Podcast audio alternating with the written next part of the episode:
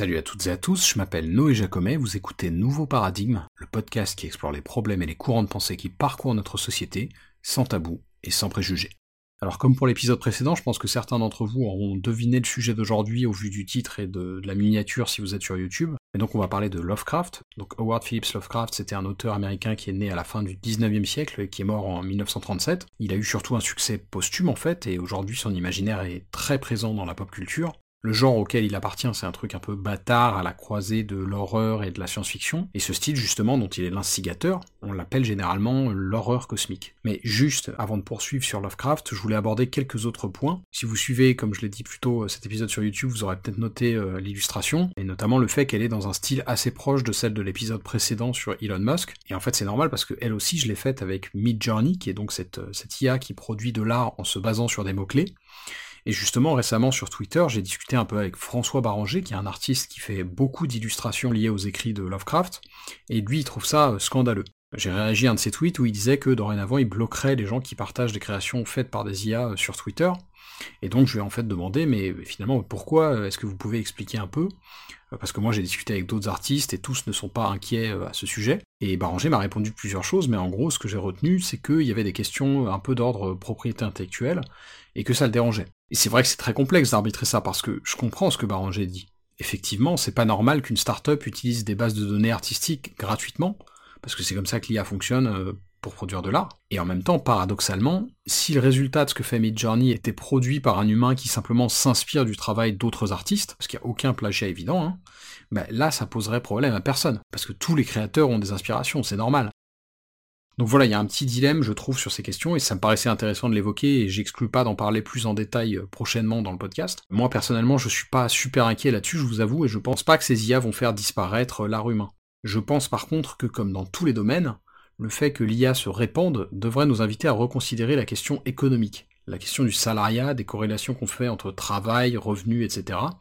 Et là, je parle bien de questionnements d'ordre un peu philo, ou à minima sociopolitique, on va dire, je vais pas insister plus que ça sur ces arguments euh, gauchisants parce que c'est pas le sujet, mais simplement, je voudrais rappeler que c'est pas obligatoire en fait.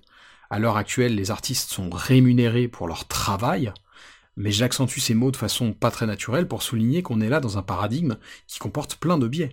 On pourrait très bien imaginer des paradigmes socio-économiques où les artistes font de l'art pour l'art et ils ont des revenus qui sont pas liés à ça, ou en tout cas qui sont pas directement corrélés, qui sont pas directement dépendants des rendements de leur production. On a les ressources aujourd'hui, hein. l'humanité est sortie des périodes où elle était obligée de charbonner pour subsister. Si on continue à le faire à l'époque actuelle, c'est avant tout par habitus, il me semble, par idéologie. Et c'est important de le dire. Voilà, parenthèse fermée sur ces questions euh, très politiques. Euh, maintenant que tout ça est dit, on va pouvoir euh, rentrer dans le sujet principal de cet épisode, qui ne sera donc pas philo mais plus littérature. En revanche, on va aussi parler de, de, politique un peu plus tard, parce que le travail de Lovecraft comporte des biais idéologiques saillants, qui sont très polémiques d'ailleurs, et on y viendra. Donc comme je le disais en intro, Lovecraft c'est un auteur américain qui a publié au début du XXe siècle, notamment dans des revues un peu spécialisées, je pense par exemple à Weird Tales, et son succès était assez modeste à l'époque, c'est bien plus tard, longtemps après sa mort, qu'il est devenu culte, euh, et donc pour vous résumer le genre de l'horreur cosmique à laquelle il appartient et dont il est le créateur, bah, c'est un style horrifique dans lequel le véhicule principal de la peur, c'est l'inconnu en fait. Je dirais même l'étranger, dans tous les sens du terme. Et en particulier vis-à-vis -vis de la progression de la connaissance humaine, et un bon exemple de ça, qui est assez connu d'ailleurs, je l'ai déjà cité sur ma chaîne YouTube, c'est cet extrait de L'Appel de Cthulhu, euh, qui est un peu la nouvelle phare de Lovecraft. Et donc il y a ce passage au début qui résume très bien ce que je décris ici. Je cite. La chose la plus miséricordieuse en ce bas monde est bien, je crois, l'incapacité de l'esprit humain à mettre en relation tout ce qu'il contient. Nous habitons un paisible îlot d'ignorance cerné par de noirs océans d'infini, sur lesquels nous ne sommes pas appelés à voguer bien loin. Les sciences, chacune creusant laborieusement son propre sillon, nous ont jusqu'à présent épargnés, mais un jour viendra où la conjonction de tout ce savoir disparate nous ouvrira des perspectives si terrifiantes sur la réalité et sur l'épouvantable place que nous y occupons, que nous ne pourrons que sombrer dans la folie devant cette révélation, ou bien fuir la lumière pour nous réfugier dans la paix et la sécurité d'un nouvel âge de ténèbres. Fin de citation. Donc là on voit bien les inquiétudes de Lovecraft, qui dit en fait, on ne sait pas ce que l'univers contient, et c'est pas du tout sûr qu'on ait envie de savoir. Parce que lui, sa crainte, c'est qu'on trouve des trucs tellement étrangers à nous, au fur et à mesure de notre exploration de l'univers, que ça puisse nous détruire ou nous rendre fous. Et effectivement, ces nouvelles sont assez souvent structurées selon cette formule, d'un narrateur qui découvre des monstruosités venues d'ailleurs, et dont il regrette a posteriori d'en avoir acquis la connaissance, parce que ça le terrifie. Et souvent d'ailleurs le narrateur sombre dans la folie ou dans l'addiction, ce genre de choses. C'est le cas dans l'appel de Cthulhu, mais c'est aussi le cas par exemple dans Dagon, euh, qui est une nouvelle très courte. Dans une certaine mesure, on retrouve un peu la même chose dans le cauchemar d'Innsmouth. Alors je rechigne à vous donner des détails sur ces histoires parce que je veux pas vous spoiler ou divulgacher comme on dit dans la langue de Molière. La plus intéressante des trois que je viens de citer, c'est à mon sens la dernière, le cauchemar d'Innsmouth, parce qu'elle développe pas mal sur une des thématiques polémiques euh, qu'on reproche à Lovecraft, qui est son côté assez nettement raciste. Et c'est vrai, hein, il faut être euh, clair, il y a des craintes liées à la compromission ethnique qui sont assez marquées dans les récits de Lovecraft, euh, dont particulièrement dans celui-ci, où, sans trop vous en dire, le narrateur va découvrir des choses sur sa généalogie, et donc là je pense que c'est le bon moment pour nous de faire une parenthèse sur ces considérations. En ce moment sur YouTube, en tout cas dans le cercle des vidéastes que je suis, il y a, pas mal de débats sur l'art, euh, la politique, la création artistique de gauche, de droite, etc. Et avec Lovecraft, on est clairement face à un auteur qui avait des considérations euh, assez conservatrices, en tout cas sur cette question-là, qui était d'ailleurs assez commune à son époque, hein, en particulier en Nouvelle-Angleterre, qui est la région euh, où Lovecraft vivait et où se déroulent beaucoup de ses histoires, mais il n'empêche que ça n'a pas forcément bien vieilli. Alors après, moi je fais plutôt partie de ceux qui pensent qu'il faut prendre en compte la temporalité d'une création artistique, et surtout qu'on n'a pas besoin d'être en accord politiquement avec un artiste pour apprécier son travail. Ce qui ne veut pas dire que son idéologie n'impacte pas son œuvre, hein. c'est pas du tout ça que je dis. Au contraire d'ailleurs. Et c'est là que peut-être ça peut en choquer certains, mais moi je dirais que, dans le cas de Lovecraft, c'est en fait en vertu de ses considérations racialistes qu'il a pu créer cet univers avec cette espèce de, panthéon de divinités extraterrestres complètement dingue. Et c'est évidemment là où je me méfie et je suis en désaccord avec les éventuels censeurs qui veulent s'attaquer aux arts pour des raisons politiques.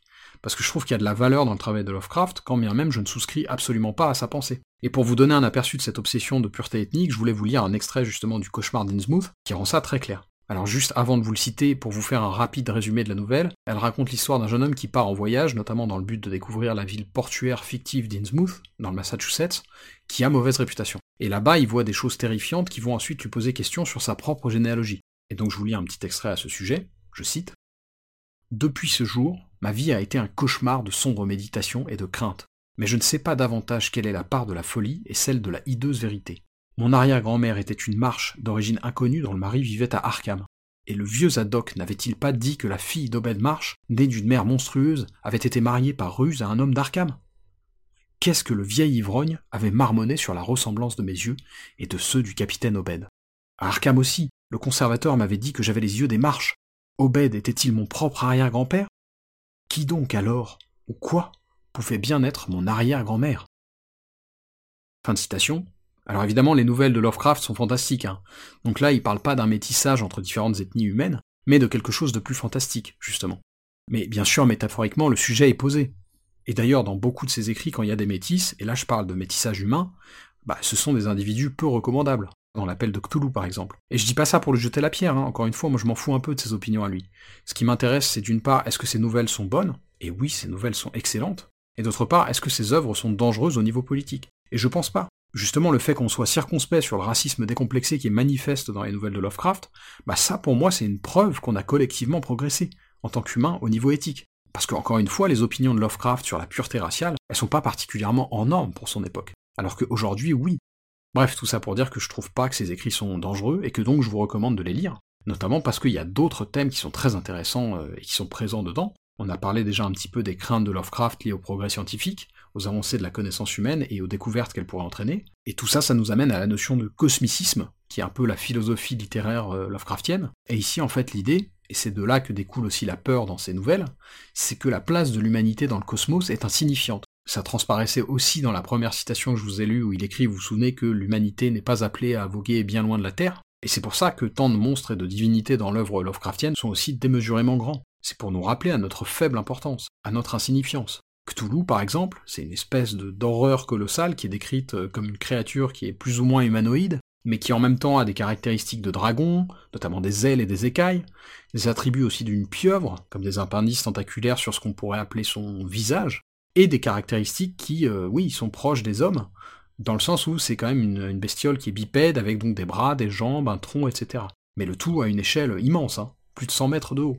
Et d'ailleurs, un autre trait remarquable des créatures du panthéon de Lovecraft, c'est qu'en fait on peut pas vraiment les faire disparaître. Tout au mieux on peut les vaincre temporairement et les renvoyer à une forme de sommeil, mais fondamentalement elles sont immortelles. C'est très bien illustré d'ailleurs dans l'appel de Cthulhu, dans ce court extrait que je vais vous lire en anglais, pour une fois, parce que je trouve ça beaucoup plus beau en l'occurrence. Je cite That is not dead which can eternal lie, and with strange eons even death may die. J'aime beaucoup cette rime, je trouve qu'elle est rarement euh, bien traduite en français, c'est pour ça que je l'ai lu en VO d'ailleurs. Mais l'idée ici, c'est que justement, ces créatures sont tellement étrangères à toutes nos normes que même le temps n'a pas pris sur elles, n'a pas d'effet sur elles. With strange eons, even death may die, ça veut dire littéralement, au fil d'âges étranges, même la mort peut mourir. L'idée est super, je trouve. L'immortalité de ces créatures représente pour nous et notre référentiel la mort de la mort. C'est bien trouvé, non? Mais donc tout ça pour souligner ce que je disais plus tôt par rapport au cosmicisme. La peur primale, fondamentale qu'exprime Lovecraft dans ses écrits, c'est celle de la potentielle découverte de notre petitesse, de la place complètement négligeable qu'occupe l'humanité dans l'univers. Et ça aussi, ça me paraît être un thème très intéressant et qui, euh, qui me fait dire que ça vaut le coup de lire du Lovecraft. Et justement, pour conclure cet épisode, je voulais vous faire quelques résumés des nouvelles qui m'ont le plus marqué chez Lovecraft, parmi celles que j'ai lues, hein, j'ai pas encore tout lu. Et en plus, l'avantage là-dessus, c'est que, étant dans le domaine public depuis un moment déjà, bah, il y a en fait énormément de son travail qui est accessible gratuitement. Que ce soit en version textuelle, numérique, ou même en livre audio d'ailleurs. Sur YouTube, par exemple, il y a plein de livres audio gratuits de Lovecraft. Y compris en français, hein. Et donc pour commencer cette, cette, courte liste, je voulais vous résumer un peu euh, ma nouvelle préférée, qui est euh, une des plus longues qu'il ait publiées. Elle est un peu différente des autres d'ailleurs, même s'il y a une cohérence, hein. Et cette nouvelle, c'est l'affaire Charles Dexter Ward, qui raconte comment un jeune homme, donc Charles, passionné d'archéologie, va faire des découvertes qui vont profondément l'affecter et le faire entrer en contact avec des entités surnaturelles qui œuvrent à de, sombres dessins. En l'occurrence, c'est raconté à travers les yeux d'un autre personnage du récit, qui est le, médecin de la famille Ward en fait, et qui, à l'instar des parents de Charles, va de plus en plus s'inquiéter des changements qu'il constate chez le jeune homme. Je vous en dis pas plus parce que moi je considère que oui, il y a un plaisir particulier à découvrir une œuvre pour la première fois, mais donc voilà, l'affaire Charles Dexter Ward, clairement je recommande. Dans un format beaucoup plus court, et c'est peut-être mieux d'ailleurs pour commencer, mais vous avez la nouvelle Dagon dont je parlais au début, donc Dagon c'est D-A-G-O-N, c'est en fait un nom qui fait référence à un dieu du panthéon philistin, donc très vieux, je crois que c'est une civilisation qui existait il y a 4000 ans, quelque chose comme ça. Sauf que là, en fait, dans cette nouvelle, Lovecraft réadapte ça complètement et en fait une divinité marine, vaguement anthropomorphe, mais aussi avec des caractéristiques un peu ictiennes, qui est vénérée par des créatures similaires d'ailleurs. Euh, là, on est dans un récit vraiment typique de Lovecraft, donc je pense que Dagon, pour bien commencer, c'est vraiment euh, pas mal. Donc je recommande pareil. Sinon, j'aime beaucoup aussi Les Rats dans les murs, qui est une nouvelle qui raconte les, sombres découvertes faites par un jeune homme dans les fondations de la demeure antique qu'il a hérité de sa famille. Pareil, je vous en dis pas plus. Plus tôt, j'ai parlé aussi du cauchemar d'Innsmouth, je vous ai décrit un peu l'intrigue, que la nouvelle est excellente aussi. Pareil, l'appel de Cthulhu, c'est un peu incontournable, je pense pas forcément que c'est sa meilleure, mais elle est très représentative. C'est pas mal en plus dans la narration, parce que ça suit en fait, euh, genre, deux enquêtes croisées, d'une part celle d'un anthropologue et d'autre part celle d'un flic. Euh, et les deux enquêtes sont en fait liées à des événements étranges qui ont eu lieu dans l'océan Pacifique, mais qui ont eu des répercussions à travers toute la planète. Encore une fois, je reste vague. Et enfin, si je devais vous donner une dernière recommandation, ce serait peut-être L'abomination de Dunwich, qui est un peu euh, différente aussi, notamment sa conclusion. C'est une nouvelle qui raconte les événements étranges qui se succèdent sur plusieurs années dans le village fictif de Dunwich, dans le Massachusetts, à la suite de la naissance d'un des personnages principaux du récit, qui s'appelle Wilbur. Et encore une fois, je laisse volontairement planer du mystère parce que je trouve ça beaucoup plus intéressant d'aborder Lovecraft de cette manière-là. Mais donc voilà, je pense que là vous avez euh, quelques options sympas si vous voulez de la lecture, euh, notamment pour les fêtes. Euh, j'en profite d'ailleurs pour vous dire que sur YouTube il n'y aura pas d'épisode la semaine prochaine, dimanche, puisque ce sera le jour de Noël. Et donc on se retrouve en vidéo le 1er janvier, avec un sujet plus habituel pour mes formats YouTube. Je vous dis pas tout de suite ce que c'est. D'ici là en tout cas prenez soin de vous, prenez soin de vos proches aussi, passez de bonnes fêtes, restez curieux, et à bientôt dans Nouveau Paradigme.